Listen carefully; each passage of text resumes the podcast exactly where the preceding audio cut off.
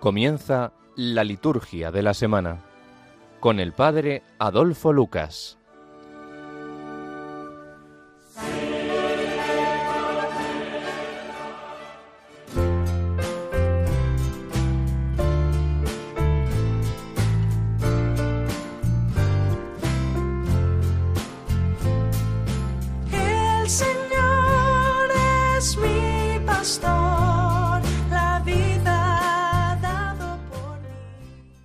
Dios Todopoderoso y Eterno, condúcenos a la asamblea gozosa del cielo, para que la debilidad del rebaño llegue hasta donde le ha precedido la fortaleza del pastor.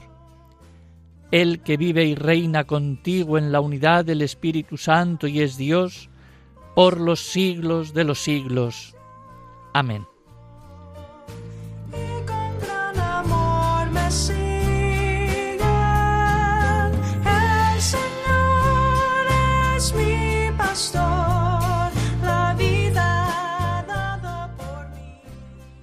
Buenas noches, una semana más. Comenzamos este eh, programa de la liturgia de la semana y estamos ya en el domingo cuarto de Pascua, domingo llamado del Buen Pastor. En efecto, de las varias imágenes que intentan describir quién es Jesús para nosotros, tenemos el Cordero, el Señor, el Rey, Recuerdo también la piedra angular, eh, el Hijo del Hombre, la luz, el siervo, la verdad, la vida, la puerta. En este domingo cuarto de Pascua, cada año se nos presenta Jesús como buen pastor, siguiendo el capítulo 10 del Evangelio de San Juan. Precisamente de este capítulo cada año se lee un pasaje distinto y en este año, en el ciclo A, escuchamos el inicio de este, digamos, capítulo, describiendo alguna de las relaciones principales que se crean entre el pastor y sus ovejas. Otros textos también del día inciden mucho, como lo hemos visto en, el- en la oración colecta del inicio de la misa, cómo ese pastor conduce a la asamblea gozosa del cielo, a ese rebaño eh, donde Él va a la cabeza como fortaleza de todos nosotros. Por lo tanto, yo creo que son días, son textos eh, muy sugestivos, muy sugerentes, muy potentes y de mucha fuerza. También no debemos olvidar que precisamente hoy, el domingo este de, digamos, del Buen Pastor, se celebra normalmente la Jornada Mundial de la Oración por las Vocaciones. Todos los fieles estamos llamados, invitados a, orar especialmente por las vocaciones al sacerdocio y a la vida consagrada. Por lo tanto, hoy es un día mm, pues para pedir eh, por todos los sacerdotes el don, pues en primer lugar, de la perseverancia, que se mantengan fieles a la, a la oración, que celebren la misa con devoción, una devoción siempre renovada, que vivan a la escucha de la palabra de Dios y asimilen día a día los mismos sentimientos y actitudes de Jesucristo el buen pastor. Oramos y oremos también en nuestras oraciones particulares en este día eh, por quienes se preparan para el ministerio sacerdotal, por los formadores de los seminarios. También podemos mm, lanzar nuestra oración por las familias, para que en ellas siga brotando y madurando la semilla de la llamada al ministerio eh, presbiteral. La Iglesia eh, celebra precisamente hoy, 30, ya el 30 de, de abril, la jornada esta mundial pues por las vocaciones y se hace bajo el lema este año de ponte en camino, no esperes más.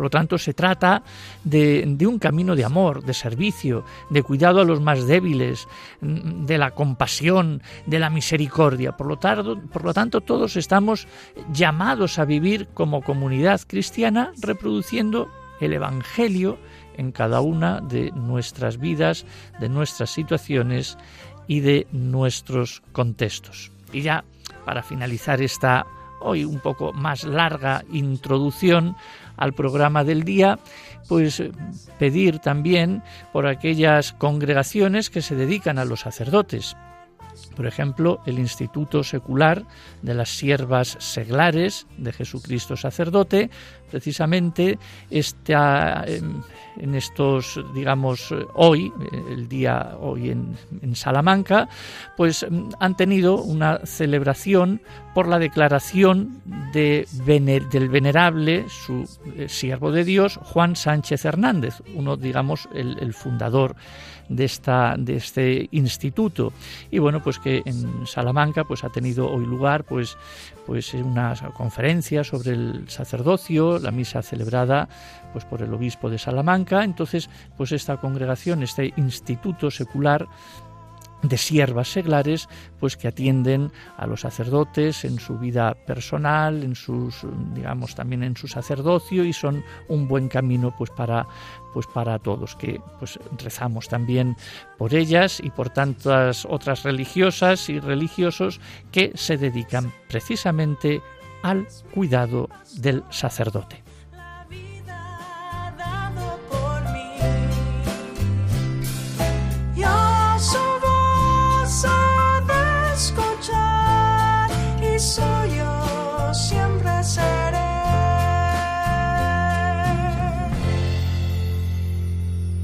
Y sin más entramos eh, a la palabra de Dios, una palabra que siempre nos, nos es llamativa eh, y sobre todo en este día de mm, el, del buen pastor. Y bueno, pues ya anunciábamos al inicio en esa introducción, bueno, que se leerá eh, durante, eh, durante, hoy este texto del Evangelio de San Juan, el inicio, y es que es una, una maravilla, dice, en verdad, una de las frases. Dice, en verdad, en verdad os digo, el que no entra por la puerta en el, en el, aprisco de las ovejas, sino que salta por otra parte, ese es ladrón y bandido. Y luego, pues más abajo, dice, yo soy la puerta.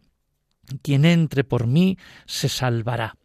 Bueno, pues, ¿qué decir entonces de este texto del Evangelio, sin olvidar también que en la segunda lectura tenemos la primera carta del apóstol eh, San Pedro, donde también él mm, habla de que os habéis convertido al pastor de vuestras almas. Es decir, como el apóstol San Pedro, pues eh, dice en esa carta a sus fieles, a sus seguidores, y cómo les recuerda la conversión de cada uno hacia ese, digamos, pastor. Y luego pues seguimos leyendo en estas primeras lecturas eh, de los hechos de los apóstoles cómo, bueno, pues Dios ha constituido Señor y Mesías a este Jesús. Y bueno, pues ahí sigue pues hablando San Pedro poniéndose en pie junto a, las, a, los once y alzando la voz, etcétera, para, digamos, convertir y bautizar. Y luego el salmo responsorial, el Señor es mi pastor. Bueno, entonces, ¿qué decir de esta, digamos, palabra de Dios de, de, este, de este día? Bueno, Jesús como ya hemos visto, utiliza una alegoría bien conocida en los textos bíblicos del Antiguo Testamento, y es la del pastor que cuida de su ganado. Pero ahora llama precisamente la atención en este texto de hoy el hecho de que antes de presentarse como buen pastor, se dice a sí mismo que Él es la puerta de las ovejas. Al igual que Dios mm, había hecho con el pueblo de Israel, también en la Iglesia eh, se servirá de pastores que cuiden de sus ovejas. Ahora bien, les deja mm, algo claro a todos. Eh, solo es buen pastor el que conduce a las ovejas hacia la única puerta que es Cristo.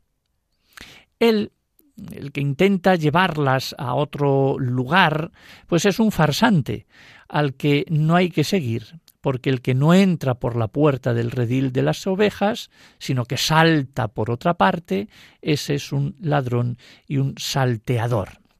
Así que, de modo muy gráfico, dice Jesús que el mal pastor salta, eh, no entra, digamos, con esa elegancia por, por el sitio donde tiene que, entrar, sino que rodea, eh, parece que todo es un obstáculo y utiliza pues un verbo que evoca esa acción de quien trepa para llegar a un sitio donde no debería estar y entonces previene así del peligro de servirse de la Iglesia e incluso del puesto que se ocupa en ella para el propio provecho personal de aquellas personas que, en fin, que a lo mejor, yo que sé, abusan de su poder o por satisfacción propio, es decir, que, en definitiva, por desgracia, hay muchas veces, y como humanos, ¿eh? que somos todos, a veces pues no se está a la altura de ser un pastor, ni de atraer a las ovejas al redil,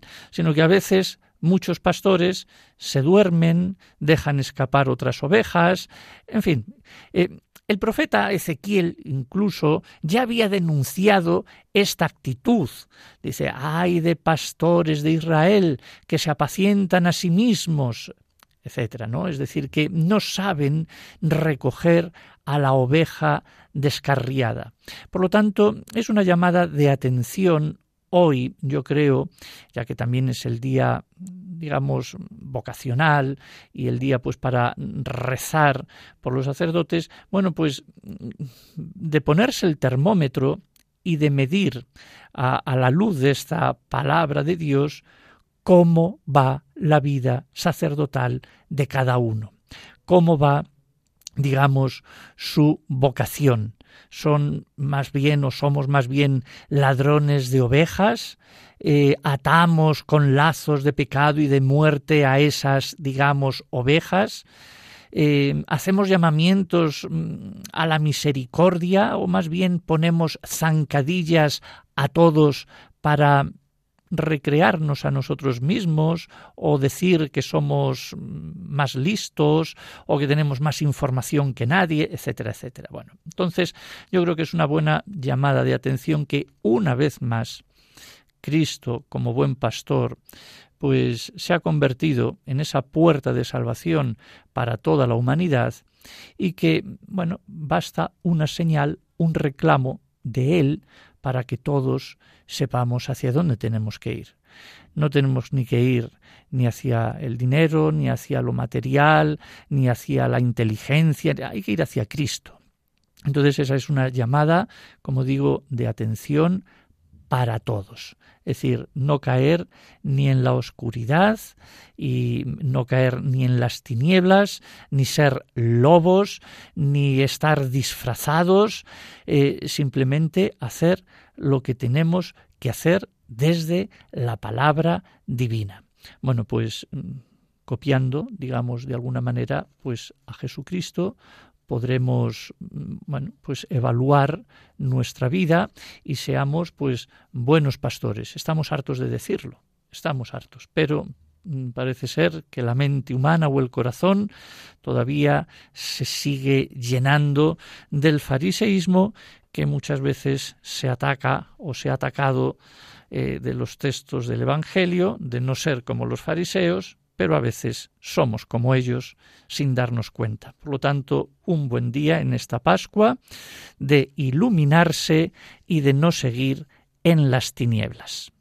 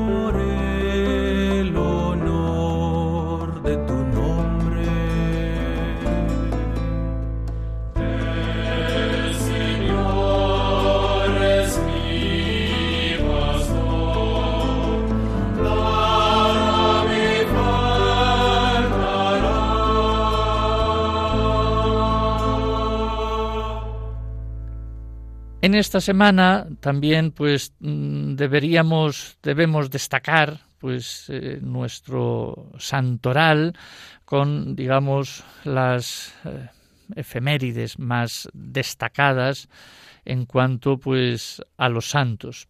Por ejemplo, el día 1, ya el lunes, es el día de San José Obrero. Luego se ha convertido en el día de la fiesta del, del trabajo, que está muy bien y que, bueno, pues hablaremos. El día 2, eh, el martes, mm, tenemos a San Atanasio.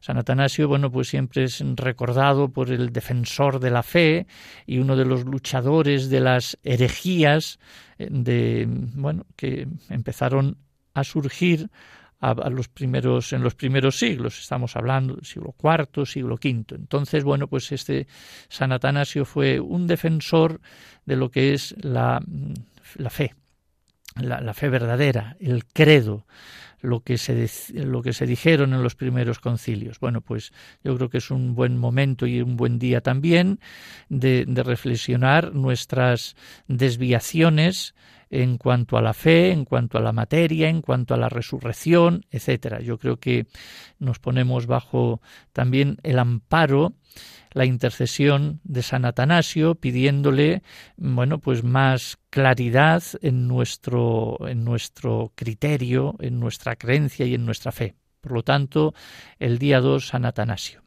Y luego el día 3 es una fiesta también muy destacable. Este año no voy a hablar de las cruces de mayo, que ya creo recordar que también el año pasado dijimos, pero hay tantos pueblos y en tantos sitios que se tiene, digamos, esta, esta tradición, esta veneración eh, de procesionar digamos, la cruz por las calles, etcétera, recordar que lo nuestro, pues efectivamente es la cruz y que el cristiano, pues aunque estemos en Pascua, no es un camino fácil, es un camino eh, de cruz, pero una cruz que es redentora. Bueno, además de esto, el día 3 de mayo, la Iglesia recuerda a los santos apóstoles Felipe y Santiago quienes formaron parte del grupo de discípulos más cercanos a Jesús, los apóstoles. Así que ambos coronaron sus vidas dedicadas al anuncio de la buena nueva a través del martirio que cada uno recibió. Y ese fue el signo de su fidelidad absoluta al Maestro, Jesús de Nazaret. Por lo tanto, ya este día es un día, bueno, pues digamos de, fiesta litúrgicamente, con el Gloria, con lecturas que hablan precisamente de estos apóstoles, Felipe y Santiago. Bueno, y hasta aquí, aunque tenemos santos ya un poco, no digo de menor categoría, porque bueno, sino que la Iglesia pues no los eleva al rango de fiestas, aunque en distintas comunidades y zonas, pues sí, pero bueno, estos son los inscritos, digamos, en el calendario general. Y volvemos un poco, pues, para hablar de San José Obrero, que yo creo que también merece la pena por el día tan tan destacado que, que, hay y bueno pues hacer una relación pues a la importancia del trabajo y, y es que es verdad no no hay mayor satisfacción que tener trabajo y disfrutarlo al igual que el, poder, pues el trabajo adquiere eh, su pleno sentido cuando se realiza para los demás. El trabajo nos asegura el sustento, nos vincula con nuestros semejantes y nos ofrece una forma de realización personal. Es algo, es un derecho universal y como un deber del que quedan excluidos, pues bueno, los menores de edad, adultos mayores, personas con alguna discapacidad. Del más humilde al más prestigioso, el trabajo articula a los humanos en sociedad. Así que cuando realices el tuyo, tu trabajo, ten presente eh, a tu cliente, a la consumidora, al paciente, al educando y pon en tu, tarea pues, lo mejor que tienes de ti mismo. Y luego las pagas, los salarios, los honorarios, las prestaciones laborales son ese reconocimiento de tu esfuerzo y la condición para tu sustento y el de los tuyos y tu bienestar inmediato. Defiende tus derechos laborales, no permitas que te exploten y si te explotan busca remediarlo con organización y argumentos y con las leyes y los reglamentos en la mano. Y ya por último, pues respeta los derechos de tus, digamos, colegas y procura mejorar y ampliar los de tus empleados. Respeta y honra el fruto del trabajo ajeno y no destruyas a menos que sea para construir algo mejor. Por lo tanto, yo es, bueno interesante pues esta digamos descripción que las Naciones Unidas en su día pues dijo, pero que puede ser muy equiparable también pues para cada uno de nosotros y es no ver el trabajo realmente como un sufrimiento, como una carga. Hay veces que hay trabajos que sí, pero todos son importantes todo el trabajo es importante y todo tiene un motivo y tiene un porqué y es digno de, honra y de veneración de tantas personas pues que tienen lo, que tienen. Así que busquemos ese, digamos, bueno, pues ese, ese trabajo eh, tan, tan digno para todos como lo son todos y, recemos por, por, por, ese trabajo que, que todos nosotros tenemos. Recemos eh, por, por, esa profesión, dando gracias. También yo creo que es un día pues para pedir por aquellos que lo están buscando, que no lo tienen, que tienen un potencial ahí dentro y a veces pues están pues luchando y trabajando en otro, en otras cosas. La vida está enmarañada, pero no vamos a entrar en todo esto, simplemente bueno, pues hacer una reflexión de bueno, estas teorías siempre tan bellas y tan hermosas, y luego la práctica siempre es tan alejada y enreversada de estos, digamos, mm, de estas normas que aquí, que aquí salen. Pero bueno, ahí, ahí está, y yo creo que es un buen día de espejarnos todos con San José, con ese trabajo que él realizaba y hacía, pues para que también nosotros dignifiquemos, siempre dando gracias, nuestro trabajo. Como estamos en, en, esto, en este domingo, incluso en esta semana, digamos, vocacional, y es un día, pues, para recordar precisamente y en concreto la vocación del sacerdote, no estaría mal, pues, recordar algunas, digamos, cosas sobre el orden sacerdotal. Así que, bueno, vistas en, en su conjunto, las ordenaciones episcopal, presbiteral, diaconal, son todas ellas, cualquier, eh, digamos, mm, ordenación, son invocaciones al Espíritu Santo para que transforme a aquellos candidatos que están puestos en este mundo con una palabra preciosa como ostensorios visibles del invisible Espíritu Santo. Es decir, que ver, digamos, a un digamos ministro ordenado es ver pues el ostensorio es decir como la custodia y el santísimo pues es decir ver eh, al invisible Espíritu Santo en una persona digamos el ostensorio visible del invisible Espíritu Santo. Así que uno está llamado al sacerdocio y accede a él no en función, digamos, de la propia santidad. Uno no se hace sacerdote para ser santo él solo, sino y sobre todo y principalmente para la santidad de toda la Iglesia. Y esto lo deja muy bien claro y reflejado las oraciones en el distinto, digamos, en, los en las distintas celebraciones del rito de ordenación, cuyo lenguaje es un lenguaje eminentemente mm, creativo, mm, epiclético, es decir, del Espíritu Santo, es decir, que los ordenados son personas, a través del rito que se hace y de la, y de la ordenación, son personas rebosantes del Espíritu, cuya tarea principal es precisamente introducir a los fieles en el cuerpo del Señor, llevarlos hacia Cristo a través de la fuerza del Espíritu Santo. Y entonces estas oraciones, este lenguaje en el que se demuestra eh, y en el que se implora al Espíritu Santo, bueno, pues son, son fórmulas eh, muy, muy llenas. Eh, por ejemplo, para, para el obispo dice, infunde ahora, Señor, este siervo tuyo que has elegido la fuerza que de ti procede, el espíritu de soberanía que diste a tu amado Hijo Jesucristo. Y él, a su vez, comunicó a los santos apóstoles, quienes establecieron la Iglesia por diversos lugares como santuario tuyo para gloria de tu nombre. Muy bien.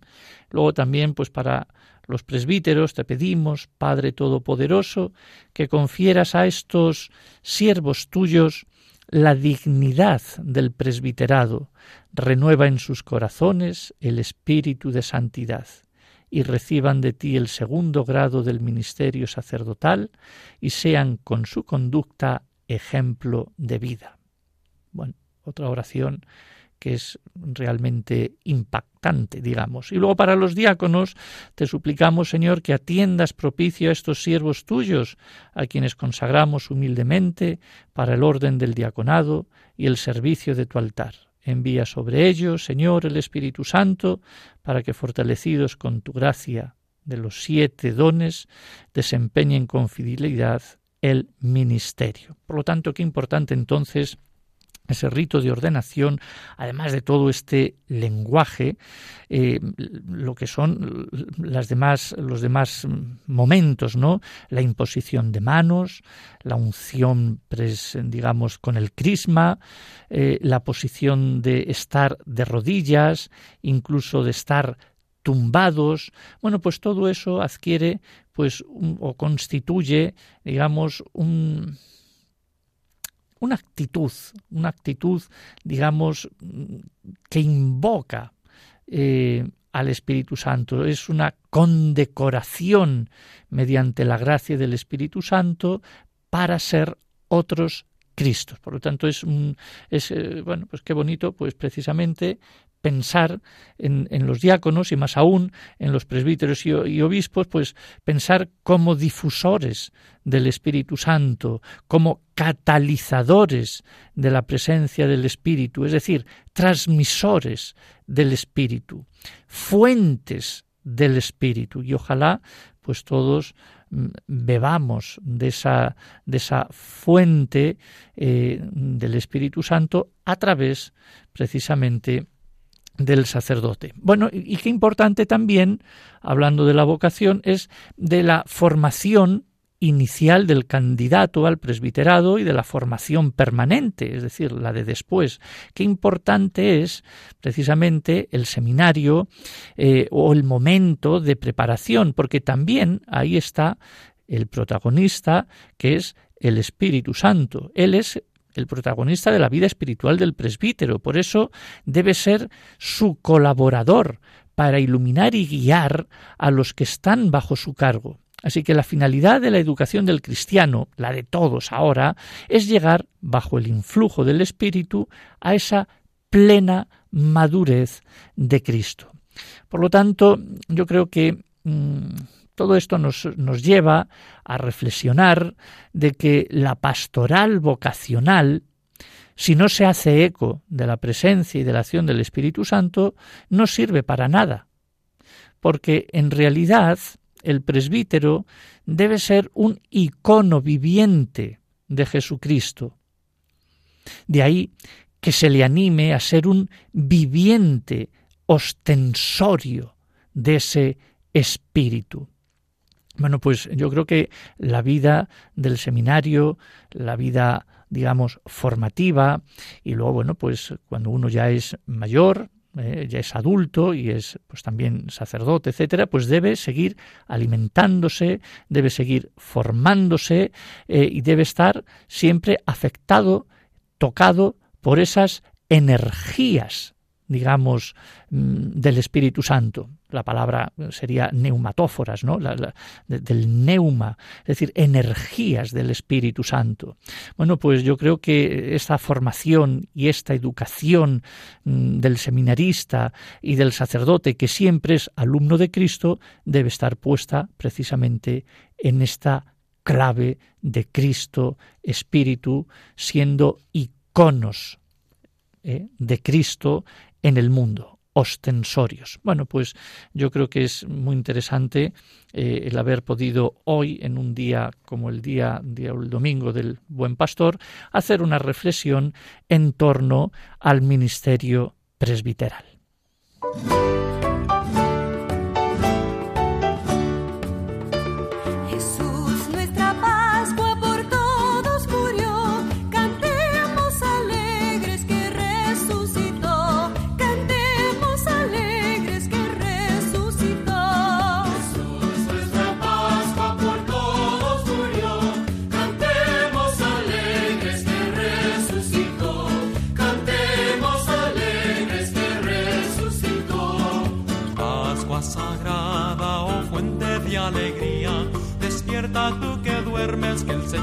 Resucitó. Despierta tú que duermes, que el Señor resucitó. Pascua sagrada,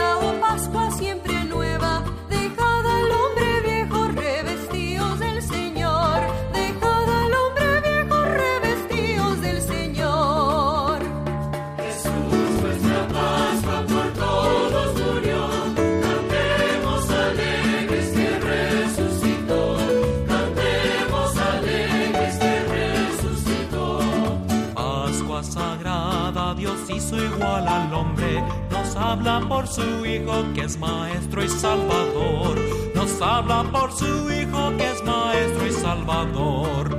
Pascua sagrada, oh fiesta del bautismo, renacidos por el agua somos hijos del Señor.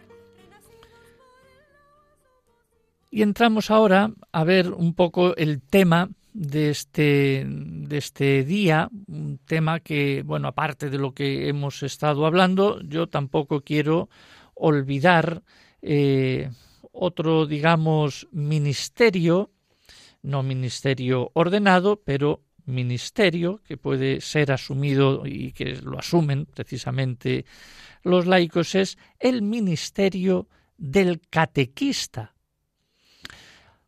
Bien, entonces para mm, abordar, digamos, este tema que ya salió hace aproximadamente año y medio largo, va a ser ya dos, bueno, pues mm, precisamente ahora en el mes de mayo, hace dos, el Papa Francisco, en el año 2021, instituye, instituyó oficialmente otro ministerio laical aparte del ministerio del lectorado y del acolitado, pues instituyó otro que es el ministerio del catequista.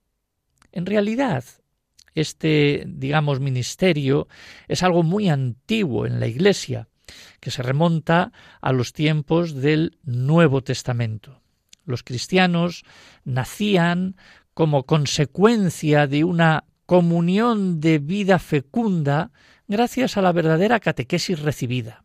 Por tanto, la labor del catequista desde siempre ha sido edificar la Iglesia y se ha constituido como una especie de diaconía indispensable para la comunidad, como un servicio inigualable.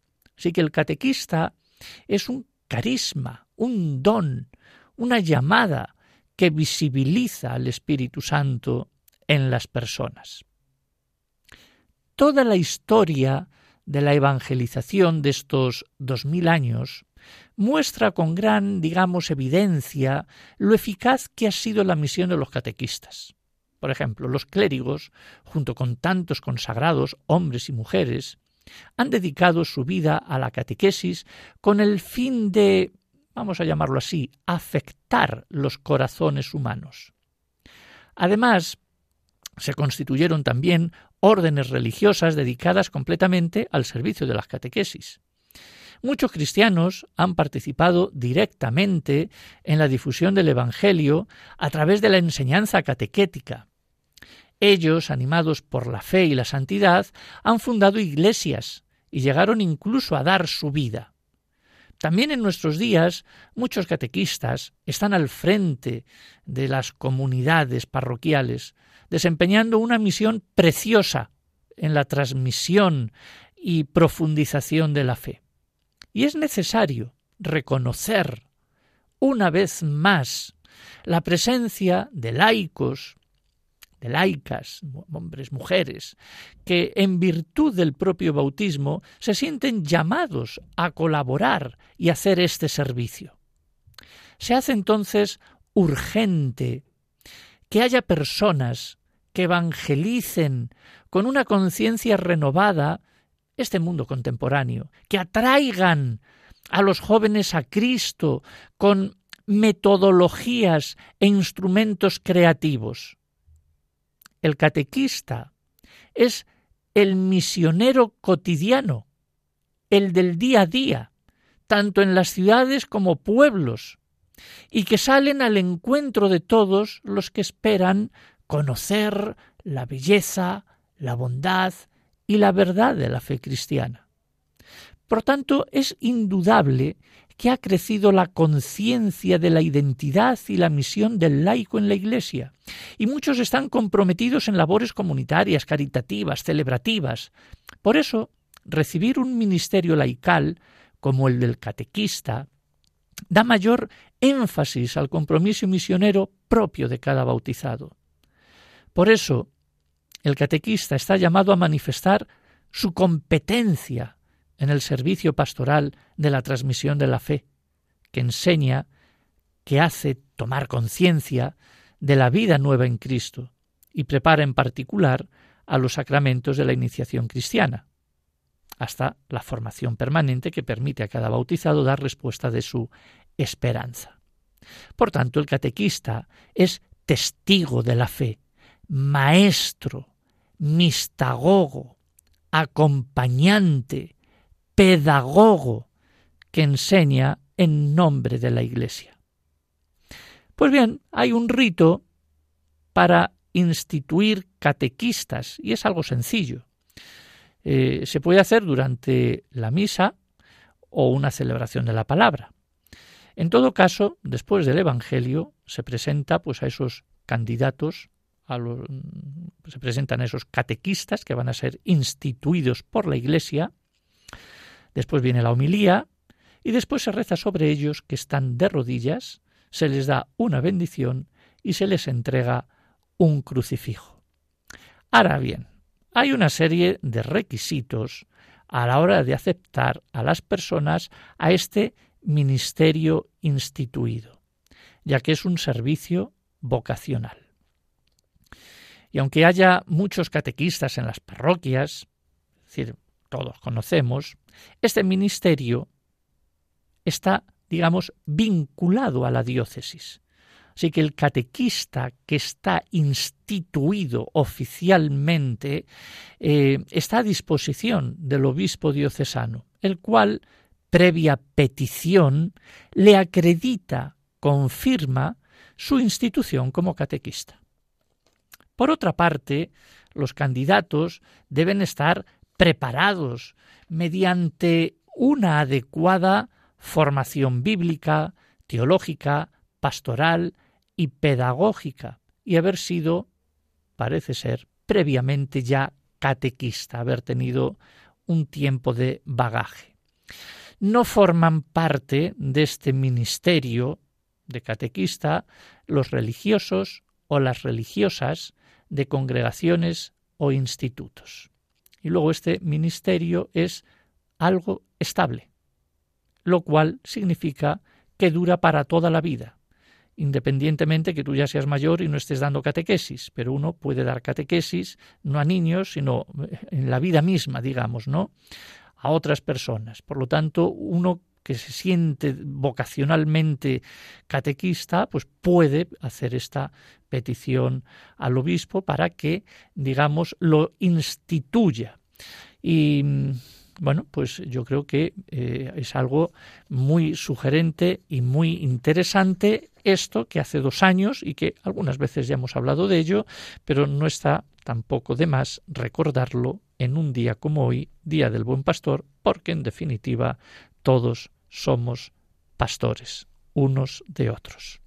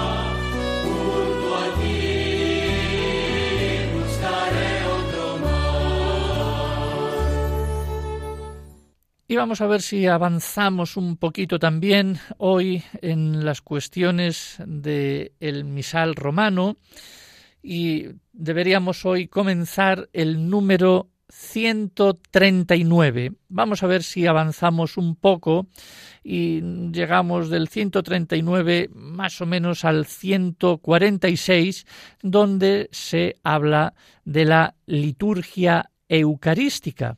Y bueno, en estos, digamos, en estos números se detiene el misal eh, del número 139 al 165 se detiene en la liturgia eucarística, en las misas sin diácono. Pero bueno, hoy mm, veremos hasta un poquito el 146 y luego ya, pues en otros programas se irá viendo eh, el resto. Por lo tanto, yo creo que es algo eh, que ya sabemos, pero que no viene mal recordar. Por ejemplo, el número este 139 dice terminada la oración universal o las preces, todos se sientan y comienza el canto del ofertorio.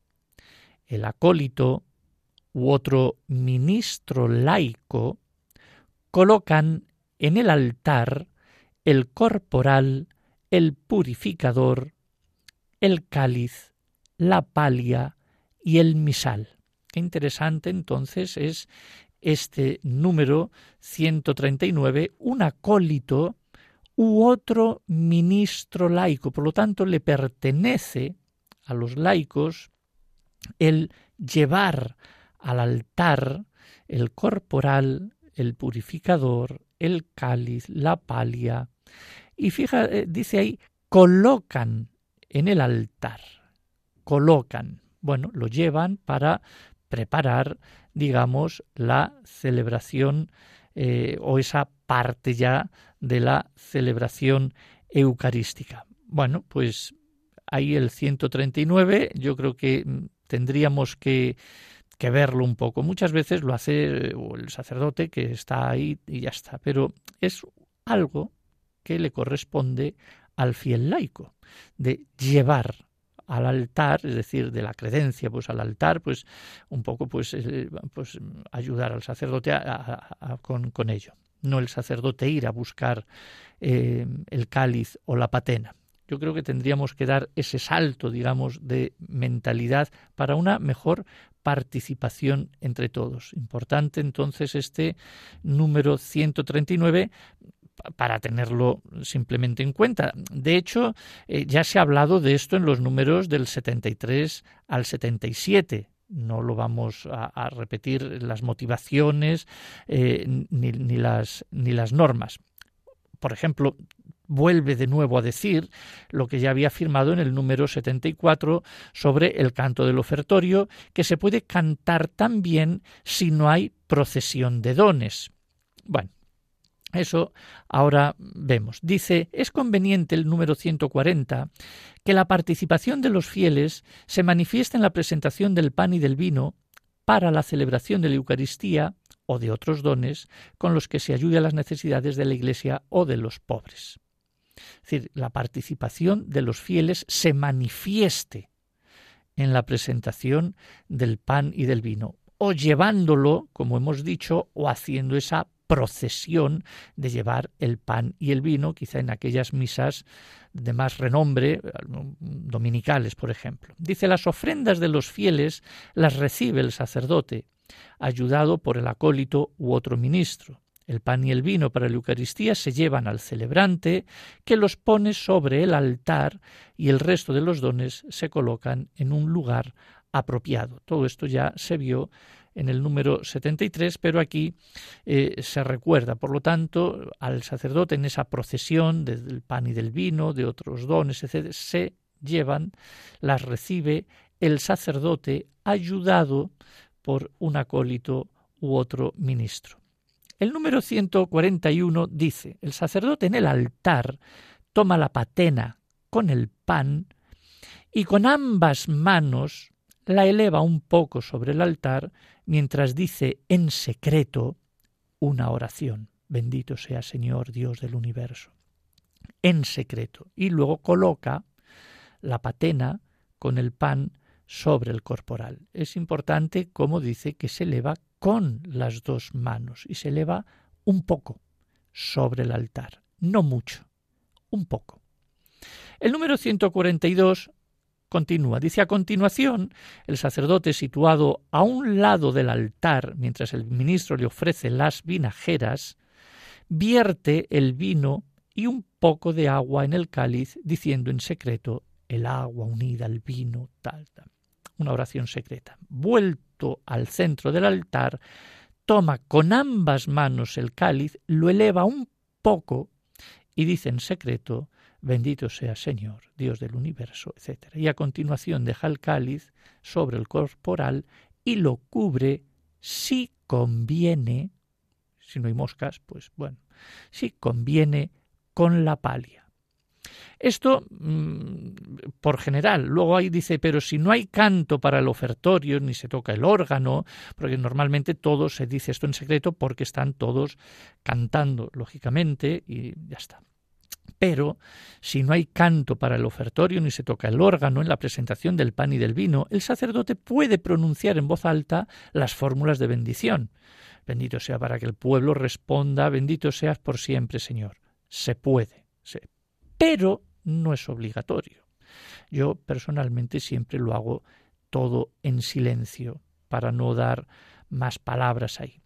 Luego en el 143 dice, colocado el cáliz sobre el altar, el sacerdote pronuncia inclinado, en secreto, pues una oración, luego se emplea el incienso si lo hay, eh, bendice sin decir nada, cuando echa el incienso y, e inciensa los dones, la cruz y el altar. El ministro de pie al lado del altar inciensa al celebrante y después al pueblo.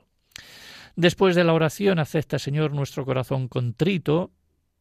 Después de la, de incensación, el sacerdote de pie a un lado del altar se lava las manos, a un lado del altar, no en el centro del altar, a un lado, se lava las manos diciendo en secreto, lava del todo mi delito, limpia mi pecado, etc. Es otra oración secreta que en su día dijimos, mientras le sirve el agua el ministro. Y ya el 146, vuelto al centro del altar, de pie de cara al pueblo, el sacerdote extiende y junta las manos e invita al pueblo a orar diciendo, Orad hermanos, para que este sacrificio mío y vuestro, y el pueblo se pone de pie y responde, el Señor recibe de tus manos este sacrificio. Y ahí se acaba, digamos, un poco esa parte porque luego continúa más. ¿eh? Pero yo creo que es interesante todo este movimiento que hay aquí, por lo tanto, por una parte, laicos. Segunda, el silencio. Tercera, las oraciones en secreto. Eh, cuarto, el que puede haber música o no, pero siempre se apoya y se apuesta por el secreto. Y bueno, pues yo creo que mm, tenemos aquí pues este este momento esa procesión si lo hubiere etcétera el sacerdote recibe pues él las, las ofrendas los dones le ayudan a preparar yo creo que es conveniente revisar también este digamos esta forma de celebrar la misa siempre como digo en participación. Y participación también poniéndonos de pie, eh, que a todos se nos olvida, yo no sé si por cansancio o por lo que sea, porque somos todos un pueblo sacerdotal y cuando el sacerdote dice orad hermanos, todos nos ponemos de pie, todo el pueblo se pone de pie para contestar el Señor recibe de tus manos, es de porque es empieza ahí una oración que es en definitiva una oración de las tres que hay presidenciales pues es la segunda, y todo el pueblo apoya al sacerdote, eh, o nos apoyamos todos a nosotros mismos, también puestos en pie. Por lo tanto, es interesante repasar estos números y tener estas claves para poder celebrar, como decíamos, mm, bella y verdaderamente.